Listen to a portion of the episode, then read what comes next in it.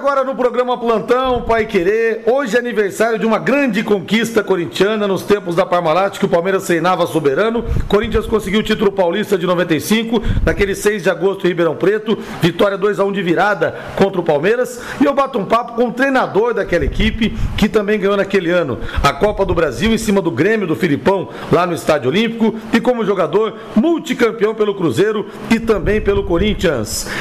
Eduardo Amorim, mais grande abraço, mas que prazer tê-lo aqui na Rádio Pai Querer de Londrina. Ô dificuldade para achar o Mineirinho, viu? Tudo bem, Eduardo? Tudo bem, é um prazer falar com vocês, né? Relembrando assim também esse título né, do Corinthians 95. Mas eu tô aqui em São Paulo, depois que eu fui pra Grécia, fiquei quase 10 anos na Grécia, retornei, retornei depois fiquei um pouco afastado do futebol, agora só, é, vamos dizer assim, olhando o futebol pela televisão e às vezes comparecendo alguns jogos. Foram 10 anos na Grécia, então, Eduardo, como é que foi viver na Grécia? Isso, foi muito bom. E assim, eu, eu participei lá de dois títulos né, na, na, na equipe do Calamanta, que ficava na cidade de Calamanta depois uh, fui para a cidade de Tessalonique, fiquei lá também é, três, quatro anos.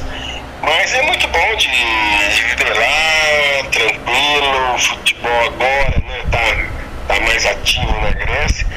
Mas foi uma passagem muito boa por lá, interessante. E aprendeu a língua, Eduardo Amorim, porque não é fácil, né?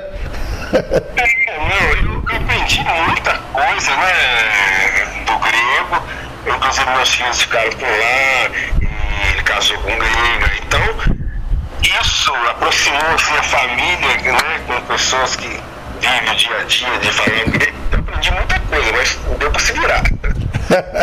Ô Eduardo, e hoje 28 anos daquele título do Corinthians contra o Palmeiras Ribeirão Preto, mas o corintiano não esquece que o Palmeiras ganhava todas naquele tempo, tinha sido campeão paulista contra o Corinthians saindo da fila em 93, ganhou o Rio São Paulo 93 contra o Corinthians, ganhou o Brasileiro 94 contra o Timão, então a Fiel estava engasgada e você desatou esse nó pro torcedor corintiano, Eduardo. É, foi um um título muito importante, né? Porque nesse mesmo ano, né? Nesse, nessa mesma temporada a gente conseguiu a Copa do Brasil, né? O Carnaval foi ganho pela Gaviões da Fiel, mas o jogo em si foi emocionante. O Palmeiras tinha uma grande equipe e de virada, né? Com aquele gol do Enivelto. E eu acho que a torcida, né, que foi a Ribeirão Preto, não, estava assim confiante estava com a expectativa que o Corinthians pudesse quebrar aquele tabu ali. E realmente um grande jogo, um gol espetacular, como o de Marcelinho também. Então foi muito importante na época, né? E o Corinthians, corintiano não esquece, não esquece mesmo. Aquele gol do Marcelinho lá em Ribeirão Preto foi um dos mais lindos da carreira dele. Ele até deu uma paradinha antes, colocou a bola, foi praticamente com a mão ali no gol do Veloso, quase uma cesta de basquete, né, Eduardo? Inclusive, é, inclusive a gente pode lembrar que o Miller né, ficou até debaixo do pau ali, porque né, os nossos jogadores avançaram porque não tem impedimento, porque o William ficou dentro debaixo do pau. Mas o Marcelinho era preciso meter uma bola daquela na final, nossa senhora, né, ficou muito marcante né, para todos nós que participamos daquele título. O Eduardo Amorim e o Olivelton fez aquele golaço né, da, da virada na prorrogação e ele entrou com duas camisas. É uma para jogar para a torcida, né? E o Tupanzinho me disse, o Tupanzinho estava no banco também nesse dia. E o Tupanzinho, o Elivelton era gago na época, agora não é mais, curou da gagueira. E disse que o Elivelton falava assim para ele: Eu vou, vou, vou, vou, entrar e vou fa, fa, fa, fazer o gol. Quando você mandou ele aquecer, ele disse para vocês, professor, fica tranquilo que eu vou fazer o gol? Ou, ou não falou nada? Como é que foi o papo, Eduardo? Não, ele já estava, o Elivelton vinha entrando na maioria dos jogos, ele sempre conversava comigo, eu, eu tenho que estar nesse jogo, eu tenho que estar nesse jogo, mas na, no momento, né, a gente, eu optei por ele ficar no banco, e ele teve essa, esse sentimento usando a camisa de baixo, né? Falou, eu entrando, eu vou decidir esse jogo. Mas assim, coincidências demais, né? Ele entrar com a fazer aquele gol que, nossa senhora, foi um lance também do Tupanzinho, né, que rolou essa bola, e pegar de primeira, foi sensacional. E um Palmeiras, né, Eduardo Amorim, que tinha Antônio Carlos Zago na, jogando como zagueiro, tinha Roberto Carlos na lateral esquerda, tinha Rivaldo. Era um time muito, Miller, era um time muito forte aquele do Palmeiras. É, Mancuso no meio campo, é. Mancuso, verdade. Então era um time era, um, era uma seleção também, nossa, é. um time espetacular. Então, eu acho que o treinador é o Carlos Alberto Silva, né? Isso. Silva, é o treinador do Palmeiras. Então, mas foi um jogo assim que a torcida foi assim com uma expectativa de certeza, né? Que o Corinthians ia conseguir aquele título. Também foi um jogo emocionante, né? A gente vendo, eu vendo às vezes o, o DT, nossa, é um jogo totalmente emocionante. Um jogaço de bola mesmo. O, Eduardo Amorim. E era um Corinthians que tinha jogadores também com personalidade forte, né? O Ronaldo, goleiro, o Marcelinho Carioca, o Viola. Como é que era o vestiário daquele, daquele grupo, Eduardo Amorim? Isso, muito agitado, tá? Muito agitado porque tinha o Bernardo ainda também, Zé é.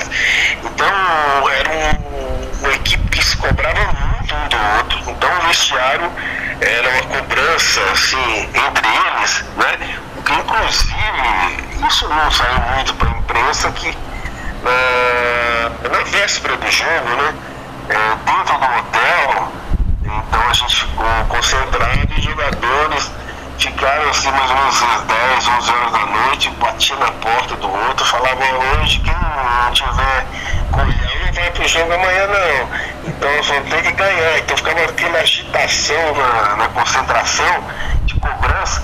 Então, e era o Ronaldo, o Marcelinho, era totalmente um temperamento né, é. esquentado, mas realmente é, como eu tinha saído de auxiliar e participei muito tempo com eles é, antes de, de assumir o time, então eu já tive aquela convivência e deu para, sabe, entender mais a cabeça do jogador, entender mais o lado emocional. Então isso me ajudou bastante quando eu assumi o time. E houve muitas brigas também entre os jogadores ali, o Eduardo Moninho? Era mais tranquilo? Não, entre os jogadores tranquilos, só mesmo cobrança de né, tem que marcar, tem que voltar. Então, entre os jogadores experientes, como o Bernardo, Zé Elias, né, o próprio Marcelinho que eu falando, uma cobrança um com o outro, mas assim, era uma tranquilidade eh, dentro do, do vestiário, em termos de antes de começar o jogo, tranquilo. Então, mas a hora que passava para o campo, o sangue fervia realmente. O Eduardo Amorim, eu não sei se você vai se lembrar dessa passagem, mas depois da primeira final, também foi em Ribeirão Preto, os dois jogos foram em Ribeirão Preto. Primeira final foi empate 1 a 1 e depois do jogo, os policiais agrediram os jogadores do Corinthians. O Zé Elias até inclusive teve que jogar a final com o braço imobilizado e o Viola estava maluco no ônibus querendo sair pela janela para pegar o guarda, uma confusão. Você lembra dessa passagem? É, houve né, com o jogador, realmente na chegada do ônibus, os policiais estavam, naquele época, pelo menos se preparados. Então, os jogadores, alguns jogadores né, entraram em confronto direto, mas depois foi controlado. Mas, assim, não, não tirou nosso espírito, não. Mas eu acho que foi mal, é, falta de preparação por parte dos policiais.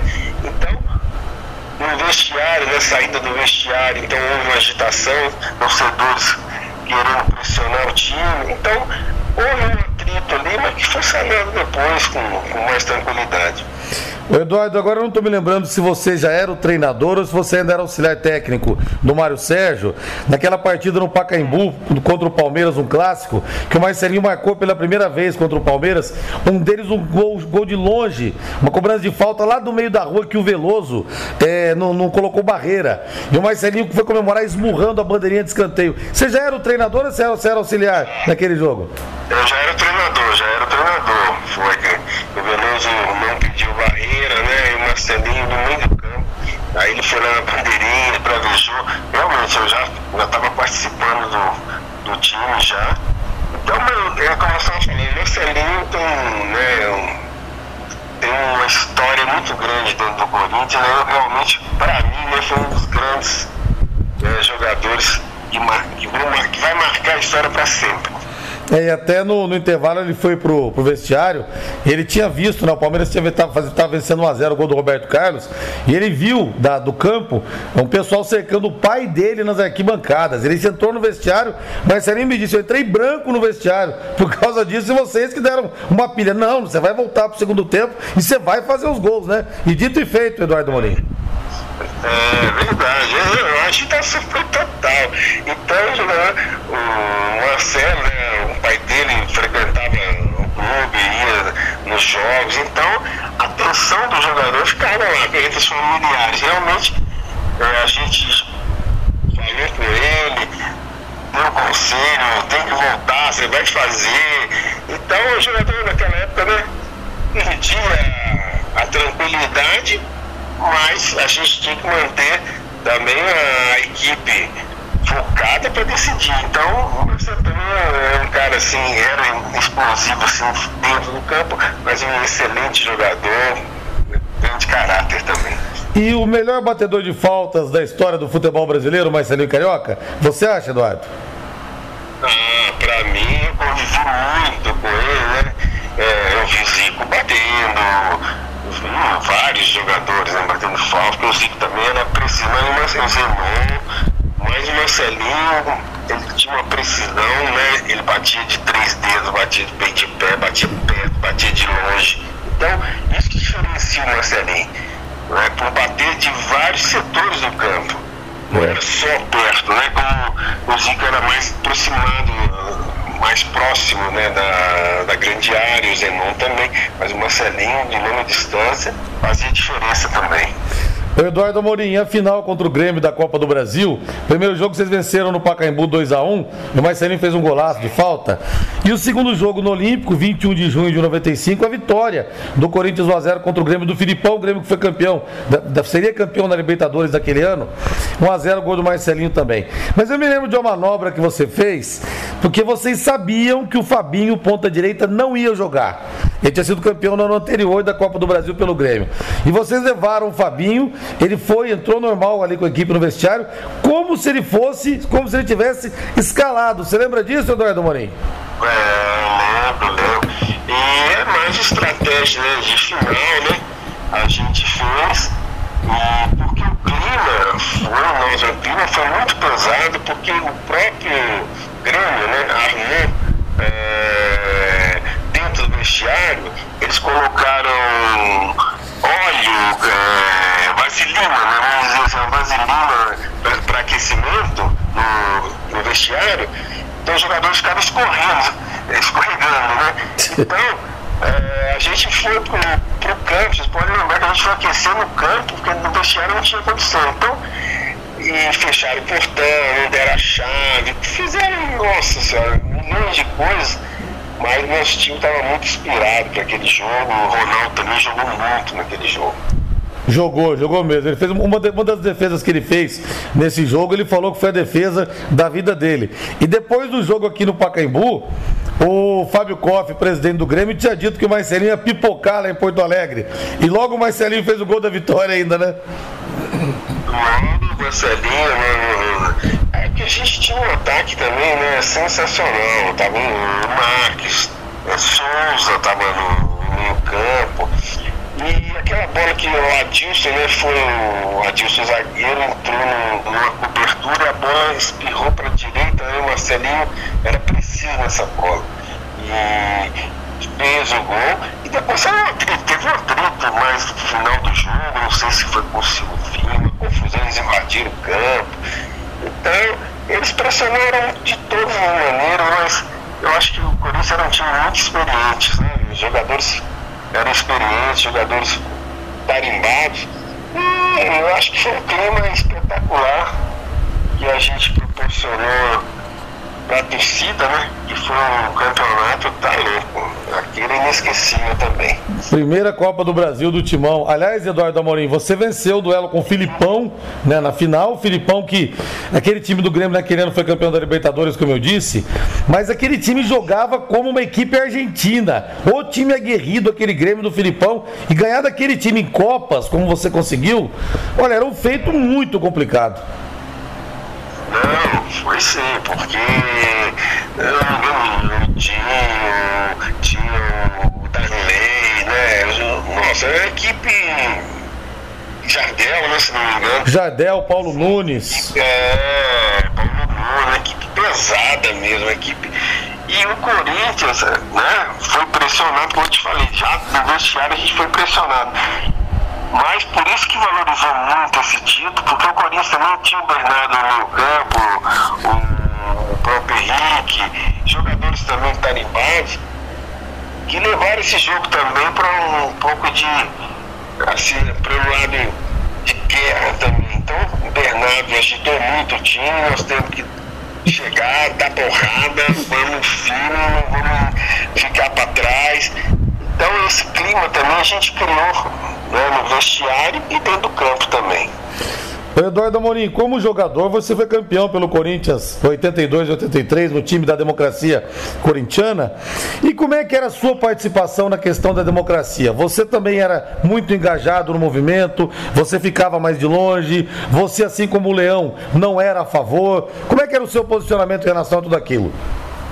Não, era a favor, era, eu me dava bem com todos, né? O Leão realmente foi ele ficou um pouquinho fora disso aí, mas eu participei ativamente, né, junto com os companheiros, porque é, o movimento mesmo ficou entre Vladimir, Sócrates, Casagrande, né, e iniciaram o processo junto com a Dilson, mas nós é, aderimos, a gente conversava entre a gente também, dava opinião também, então, mas só quem deu início foram esses jogadores, mas nós tivemos participação ativa também em, decidir muita coisa dentro do clube. É, o Sócrates me contou, Deus o tenha, né? Que na véspera da final contra o São Paulo, é, teve uma feijoada na casa dele que foi até meia-noite quase. E mesmo assim eles foram lá e mataram o São Paulo, hein, o Eduardo Amorim? É verdade, acho que se não, não sei se era o aniversário dele ou da mulher dele, então ele deu uh, essa feijoada, então porque a casa dele, ele morava em Genópolis, era bem próximo do Rio Hotel, é, ficava próximo da concentração, todo mundo foi lá, participou, todo mundo ficou preocupado, será que isso aí vai ter algum problema, essa comilança danada, mas ele era tranquilo, deixa comigo, deixa comigo, e ele realmente arrebentou o jogo. Eduardo Amorim. É. E, e, e, você, é, você conseguia acompanhar o Sócrates na cerveja ou não, Eduardo Amorim? Porque não era fácil. Acompanhar em campo era fácil, mas na cerveja.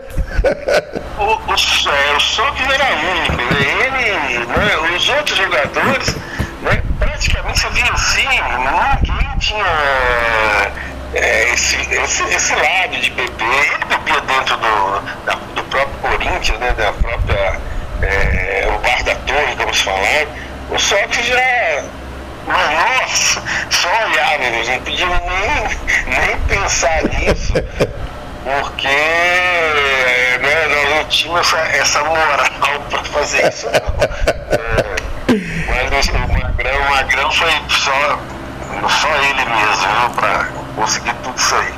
E qual a melhor história que você tem deles? Tem alguma história diferente dele, aquela que você conta pros amigos naquela reunião, quando você tá batendo um papo? O que, que você pode falar mais pra gente do Sócrates? Porque o Birubiru me disse uma vez numa entrevista o seguinte, Rodrigo, às vezes a gente tava um tempão discutindo no vestiário alguma coisa e o Sócrates quieto. De repente o Sócrates abria a boca, falava 10 segundos todo mundo concordava. Quer dizer, ele tinha uma ascendência sobre o grupo ali que era um negócio fantástico. É, isso é verdade. Ele, ele ficava na dele, é, na semana né, de treinamentos, ele às vezes ficava lá, pegava o seu livro, ficava lendo lá no vestiário e tal. É, na segunda, na terça, o pessoal, será que o Sócrates vai, vai pro campo, vai jogar domingo, não sei. Ele ele falava assim, deixa comigo, deixa eu descansar. Ele não era muito de treinar, isso é, não era de treinar. Deixa comigo. Realmente ele definia todos os jogos, é impressionante.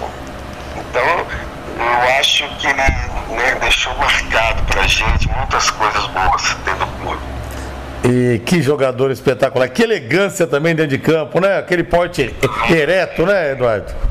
Calcanhar, né? Personalidade, nossa senhora, eu, é, eu me dava muito bem com ele, eu saía algumas vezes com ele, é, eu ia na casa do.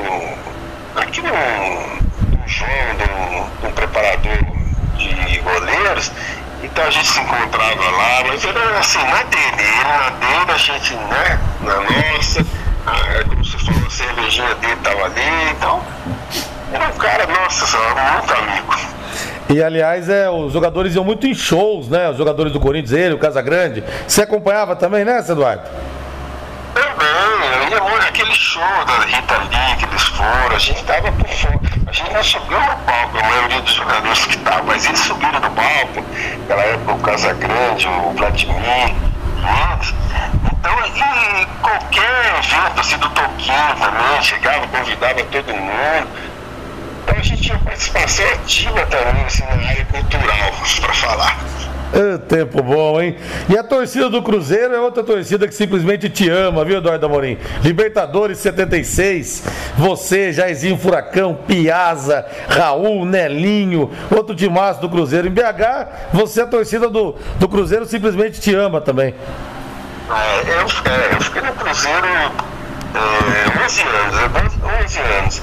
Então eu joguei, fiz 564 partidas, se não me engano, pelo Cruzeiro.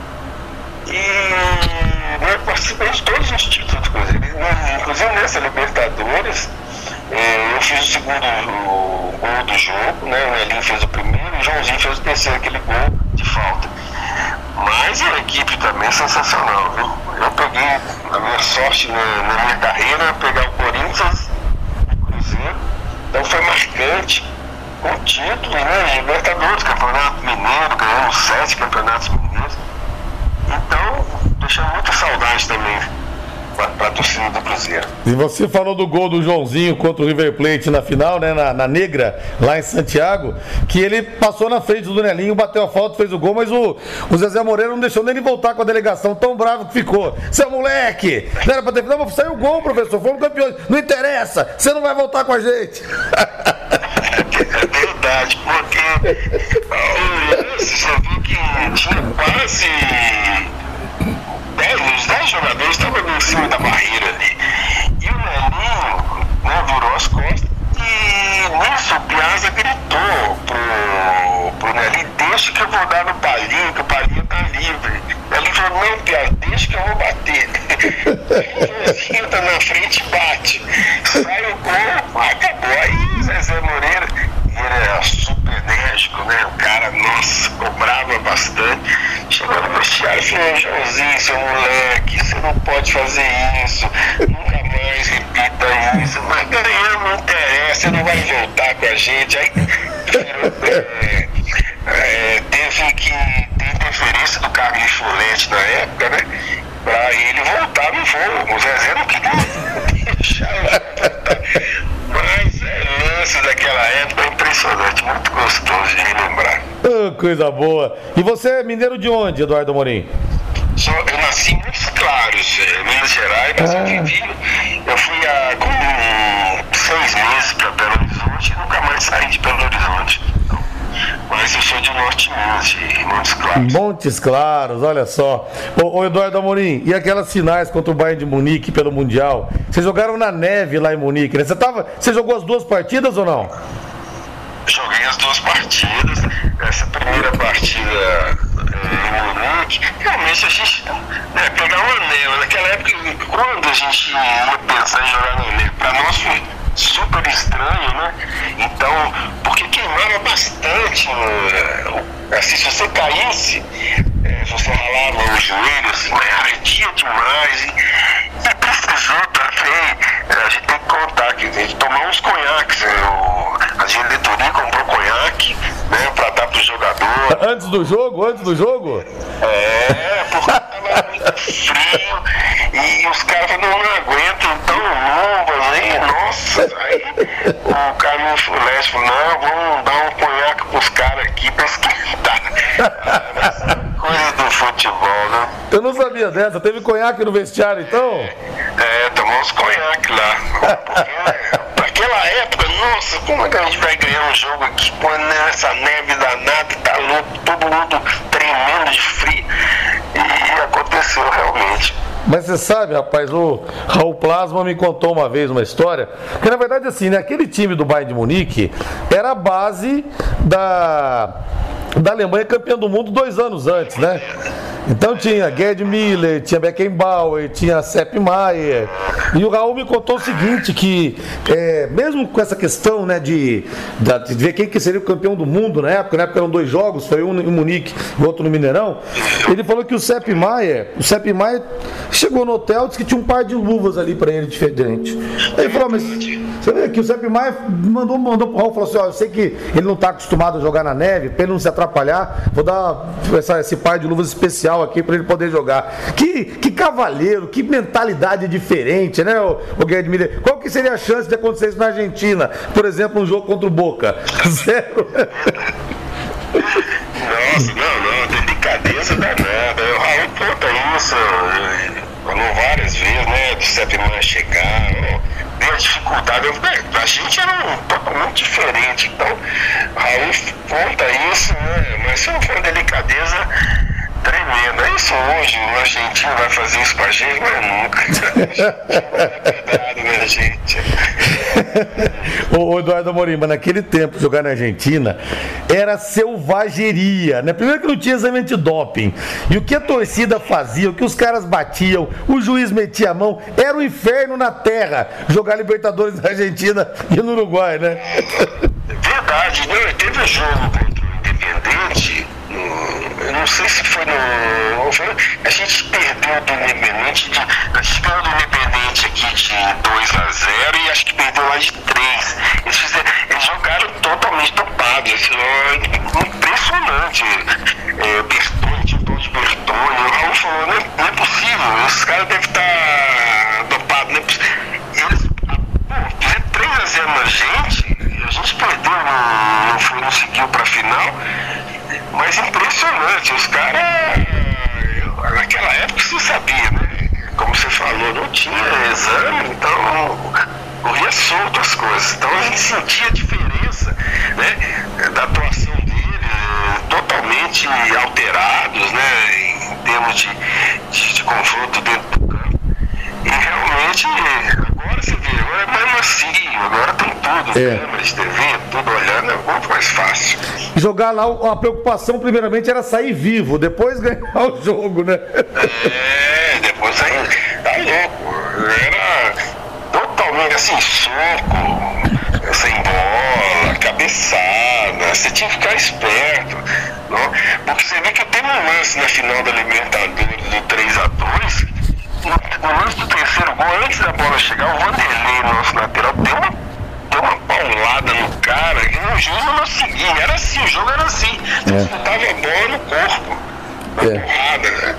Agora hoje mudou muito, hoje está mais tranquilo. E você sabe que desse time do Independiente que você falou, tinha o Daniel Bertoni, né, que depois foi campeão do mundo em 78 pela Argentina, mas tinha um cracaço de bola que eu tive a honra de entrevistar, ele é pouco falado aqui no Brasil, que é o maior craque da história do Independiente, que inclusive me disse que o melhor time brasileiro que ele enfrentou foi esse Cruzeiro de vocês.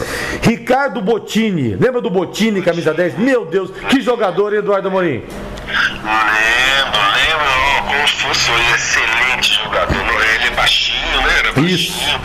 Então, uma técnica apurada danada. Nossa, só desequilibrava, desequilibrava. E realmente eu ouvi falar que ele falou muito bem no nosso time. Yeah. É. Né? Que o time do Cruzeiro era um dos times mais fortes que ele já tinha jogado.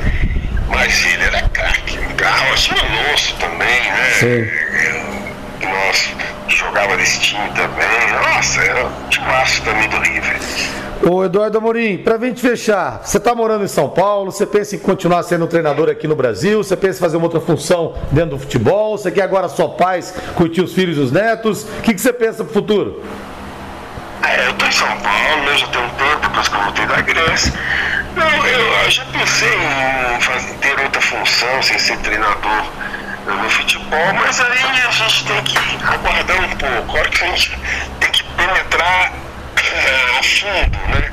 Conversar, empresários e tal, mas no momento eu vou ficar só na expectativa aqui em casa, né? Cuidando dos netos, vendo os jogos, que é importante. Mas se surgir alguma coisa dentro do futebol ainda, se Deus quiser, apostar dentro de novo. Quantos filhos e quantos netos? Tem algum neto que joga futebol? Dois filhos e um neto, né? O neto tá com 5 anos, o neto tá novinho ainda, corintiano. Corintiano? é, tudo nosso corintiano, aqui em casa tudo corintiano. Não tem jeito. Ô Eduardo, e como é que você. Puxa vida! Como é que você recebeu essa notícia do Palinha que nos deixou a semana passada, retrasada, pra gente fechar? Puxa vida, né? Nossa, muito chateado, porque o Palinha, na inauguração da, da Neoquímica, eu vim com o Palinha, eu estava em Belo Horizonte ainda. Aí eu vim com o Palinha, a gente era amigo, a gente conversava muito, e a gente veio no jogo, conversamos, né, participamos das festas, inclusive nesse jogo da, da, da inauguração, ele teve uma contusão na clavícula, então ele teve que ficar internado, fazer uma cirurgia, aí conversamos bastante, agora e, e depois surge essa notícia aí, de repente, nossa, eu fico muito chateado mesmo. Que ele estava tava doente já o Palinha há algum tempo, ou Eduardo Amorim? Pelo que informações de Minas, ele estava internado, teve um problema de. não sei se era de, de hérnia, de versiculite, não, eu não sei bem assim, mas ele já tinha um problema que ele estava tratando e deu uma infecção nele. Que Deus tenha o Palinha. Que Deus tenha o Palinha no bom lugar. Quem está aqui em Londrina é o Lívio, que jogou com você no Cruzeiro também. Dois irmãos gêmeos. O Lívio, nossa. O Lívio e o Cosme, lembra? No Cosme, nossa. Às vezes eu vejo, é, assim, eu vejo o contato deles pela WhatsApp, mas foram companheiros de clube, nossa senhora, grande gente boa demais, nossa senhora. A final de, de 70. Desculpa, pode falar, desculpa. Isso. Não, não é isso, é, eu tava falando da final, ele fez um gol. É, gente boa demais. É, a final de 77, Cruzeiro e Boca, é, tanto o 77, tanto o, o Luiz Cosme, o irmão dele, como ele, o Lívio e o Damião, eles estavam, né? No, no, na final. E o Lívio foi bater pênalti. O Luiz Cosme falava assim: ele não vai bater o pênalti. A mãe tá ouvindo o jogo pelo rádio no Brasil. A mãe vai infartar, pelo amor de Deus, não bate esse pênalti. Mas bateu e fez o gol. É nossa, jogaram muito, viu? Surgiram naquela época, não. Excelente pessoa, grandes jogadores também. Eduardo Amorim, prazer imenso falar contigo. Vê se não some, você tá muito sumido, viu, Eduardo Amorim? É, não, eu tô por aqui, mas realmente foi um prazer falar com você. E eu tô sendo por aqui. Precisar aqui, nós, é só entre em contato comigo, nós continuaremos aí mais resenhas né, do futebol. Grande abraço, obrigado. Muito bom falar contigo. Fica com Deus. Tá, grande abraço, tá? Valeu, obrigado. Tchau. Sucesso. Tchau.